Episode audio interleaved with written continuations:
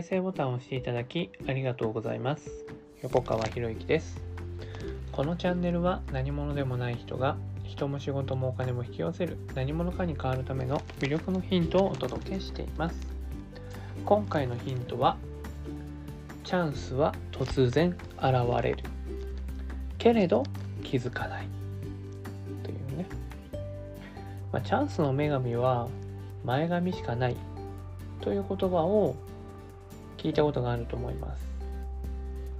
だから即断即決が重要なんだよねっていうね。まあそういう逸話になるわけですよね。もうこの言葉を考えた人はすごいなと思うんですよね。だってもうチャンスの女神は前髪しかないってことは後ろ髪ないから掴むものがないってことですよね。だそれくらい、あのー、自分が得たいこと成し遂げたいことを思っていれば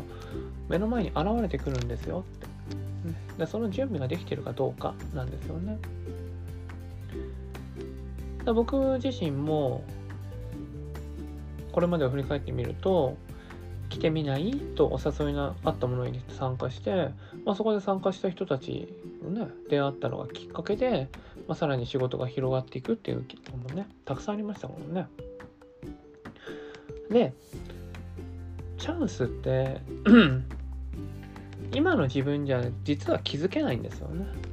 今の自分があこれチャンスだと思えるのはこれ実はねチャンスじゃなかったりするんですよ。だって今の自分でチャンスだって判断できるんであればもう元から掴んでるはずだし、ね、今の自分の価値判断今の自分の基準の価値判断でやってしまうってことは今の自分のままじゃないですか。そうじゃなくてあこれはと思った瞬間って自分があの自分今の自分の価値観判断入らないんですよねもう直感直感っていうのは僕は未来の自分からのメッセージっていうねまあそういう捉え方をしてるんですけれども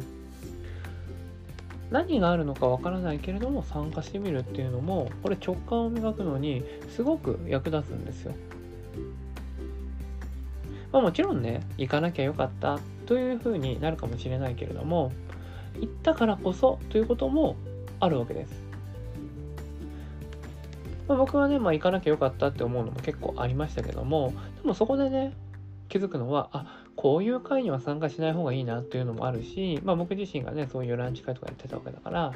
でこういう進め方でやらない方がいいよねっていうそういう学びができたわけですよね。だからまあランチ会僕はね187回よく続いてますねって言われてるけれども一つ続いてる理由としてはやらない方がいいってことをやってないことですよね。やらない方がいいということをやっていない。まあ、例えばあの名刺交換の時間を積極的に取り入れるみたいなことはやらないんですよね。でそれをやると何が起こるかっていうとみんな名刺を集めたくて来る人が多くなっちゃうんですよそれやっちゃうと。名刺を集めたくて来る人が多くなっちゃう。まあもちろんね交流会だからね。ね、一人でも多く人脈を増やすためには、ね、一人でも多く名刺交換をするっていうのが、まあ、大事なことかもしれないですけれども、でも、その名刺交換の海波に巻き込まれて、相手を覚えてるかって言ったら覚えてないんですよね。もうひどい場合には、ね、ついさっき名刺交換した人がまた名刺交換しに来るっていうね。まあ一番悪いのは、ね、覚えられてない自分が一番悪いんですけど、にしてもですよ。にしても、そんな人と繋がりたいかと思ったら、繋がりたくないじゃないですか。じゃあ、そういう名刺交換の数を増やそうっていう雰囲気は何が作ったのかというと、それ主催者が作ったわけですよね。うん、だから僕のやってるランチ会っていうのは、そのね、えー、会の間に名刺交換、まあ名刺交換もちろんしますよ。会の始めだったりとか、会が終わった、ね、会が終わっての15分間20分ぐらいはね、まあ、そこはこう自由時間にするんですけれども、会の最中には絶対やらないですよね。僕がやってるのは会の最中は、ね、その同じテーブルに着いた人とのご縁を深めてほしいっていうね、同じテーブルになった人とのご縁を深めてほしいっていうのを第一優先にしてるんです。で、どうしてそれを第一優先にするのかっていうと、そこにたまたま座った人たちっていうのは何かしらの縁があって座ったからですよ。偶然っていうのはね。偶然の偶っていうのは人に会うっていう意味なんですよね、あれね。人弁でしょ？で、右側の偶っていう字は会うって意味なんで、人に会うのは叱るべしだから、偶然っていうのは実は必然の出会いなんですよね。だそういう必然の出会いの場になるわけだからそ、そこにチャンスは絶対あるんですよ。まあもちろん積極的にさね、あの、行動していかなかったらチャンスもクソもないですけどね。その同じテーブルになった人とどんな会話をするのか、相手の情報をいかに引き出せるのか。でそして相手の情報を引き出したことによって、相手が困っていることに対して自分はこういうふうにお役に立てますよって一言言うだけですよね。という、まあ、シンプルなことをやるっていうね。でそれはじゃあどうどうして学んだのかっていうとそういう名刺交換するような交流会に参加してじゃあその名刺交換するような交流会はどうして参加したのかっていうと誰かのお誘いがあったからなんですよね。だから基本なんかねお誘いがあったら断らないっていう風に僕はした方がいいと思ってるんですよね。まあもちろんあのそのお誘い以前に自分はこれを大事にするっていうものを決めているんであればそっちをもちろん要請した方がいいですよ。例えば僕だったらあの子供のね、えー、送り迎えっていうのを優先することが多いんですよね。で、それはもう優先するって決めてるから、それはそれでいいんですよ。一番良くないのは、予定も入ってないのに予定がありますとか言うやつ、えー、言う人ですね。言うやつって言っちゃった。ね、予定も入ってないのに、予定がありますって言って、そのなんか、日和見をするような人？っていうのは、これもうね、例外なく成果出ないですよね。だって日を見入りするんですもん。要するにそのお誘いに対して今の自分の価値基準で決めるわけですよね。だから今の自分の価値基準でずっと進むわけだからそれは成果が出ないっていうか変わらないですよね自分がね。だけど成果を出す人に限ってすごいのはお誘いがあったらすぐ手帳を開いて空いていたらはい参加しますってするんですよね。これみんな共通してますよね。みんな共通してますよね。まあ、もしくは秘書さんがいるんだったら秘書に今確認するからちょっと待ってねっていうふうに予定を確認するっていう。でも、そうやって、まあ、チャンスをつかめない人は何をするかっていうと、あの手帳も開かない、ね、予定を把握してる人も聞かない、えー、後でお返事します、みたいな感じ。とか、ちょっと予定が入ってるんで、とか、いう人ですよね。まあこれはあれですけどね、まあ、お誘いをするっていう行動をしているから、ね、何万人やってんじゃないかな、ね、やってる中で気づくことですけどね。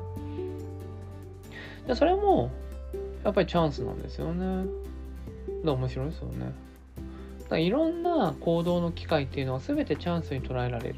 そしてお誘いをいただくってことは何かしらそこには接点があったってことですよね。接点があったわけだから自分が本当に優先しているものがそこに入ってるんだったらそれは譲らない方がいいですよ。まあそのね自分の優先しているものを変えないから今の自分なんだ、ね、今の自分から変わらないんだって言われたらその通りですよ。だけどだけどそれを、ね、ずらしてまで他のことを入れるっていうのは違うなと思ってるんであればそれはそれでいいじゃないですか。ね、ここでね、すごい違う、微妙に違うんですよ。微妙に違うんですよ。何も入ってないのに予定がありますというのは論外ですけど、ね、ね、変えられるような予定だったとしたら、ね、これを交換するっていうのも一つ手ですよね。でそういうことをどんどんやっていって、チャンスを手に入れるチャンスは突然現れるんですよ。お誘いみたいな感じ。でも、けれど気づかないですよね。それがチャンスだっていうことにね。ということは逆を言うと、全てのお誘いはチャンスなんだっていう捉え方をするってことですよね。で、それに対して自分の価値判断を入れるわけですよ。例えば、お金が高いなってなったら、自分はお金で、お金の、えー、価格で判断する人なんだってだから今の自分に払えるお金だったら参加するけれども、ちょっと高いなと思うには参加できないってことは、今の基準のままをキープするってことですよね。だからそこを一歩積み重ねて、ね、ちょっと高いと思うけれども参加してみようってなるわけですよね。そうすると面白いことね、例えば、まあね、1万円だったら1万円の客層が集まるわけですよね。そこに1万円を払える人たちが集まるわけですよ。当然ですけれども、ね、3000円しか払わないって決めてる人は1万円のところには参加しないですよね。で、5万円って決めてるところの人のところには5万円ってね、1万円しか払えないっていう人が参加してないわけですよ。誰と付き合うのかっていうのは結局自分が払える金額、自分が出す、え、金額によって決まってくるっていうことになるわけですよね。でそしたらチャンスっていうのはたくさんたくさん訪れてくるっていうのがおそらくこの音声を聞いてるあなたも多分ねいっぱい来ますよこれからチャンスがね。いっぱいチャンスが。でもね。そこに対してどういう判断をするのか。じゃあその判断する基準はどこにあるのかっていうとなりたい自分っていうところにあるわけですよね。だからなりたい自分がしっかり決まっていれば、あ、これはね、なりたい自分に近づくために与えられてきたチャンスなんだっていうふうに思えるわけ。でも逆に、ね、その日暮らしでいいよっていう人にとっては、ね、お誘いがあった時に、うん、まあ別に行かなくてもね、今が楽しいからそれでいいやってなっちゃうわけですよね。ってことは、チャンスが目の前にあったのね、ステップアップ、ステージアップするチャンスがあったとしても、一歩上にはいけないよねっていうふうになってしまうっていうね。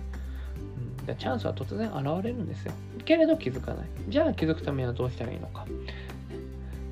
可能な限り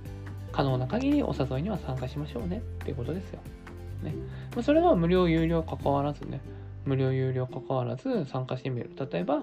えー、まあ、無料セミナーやりますよとかあるんだったら参加してみたらいいじゃないですか。ねまあ、その無料セミナーで何かオファーをされたとして、そのオファーに対して、ね、えー、なんかこの人の価値観違うなとか、なんか違うんだなと思うんだったら、それは違うんだから参加しなくていいわけですよね。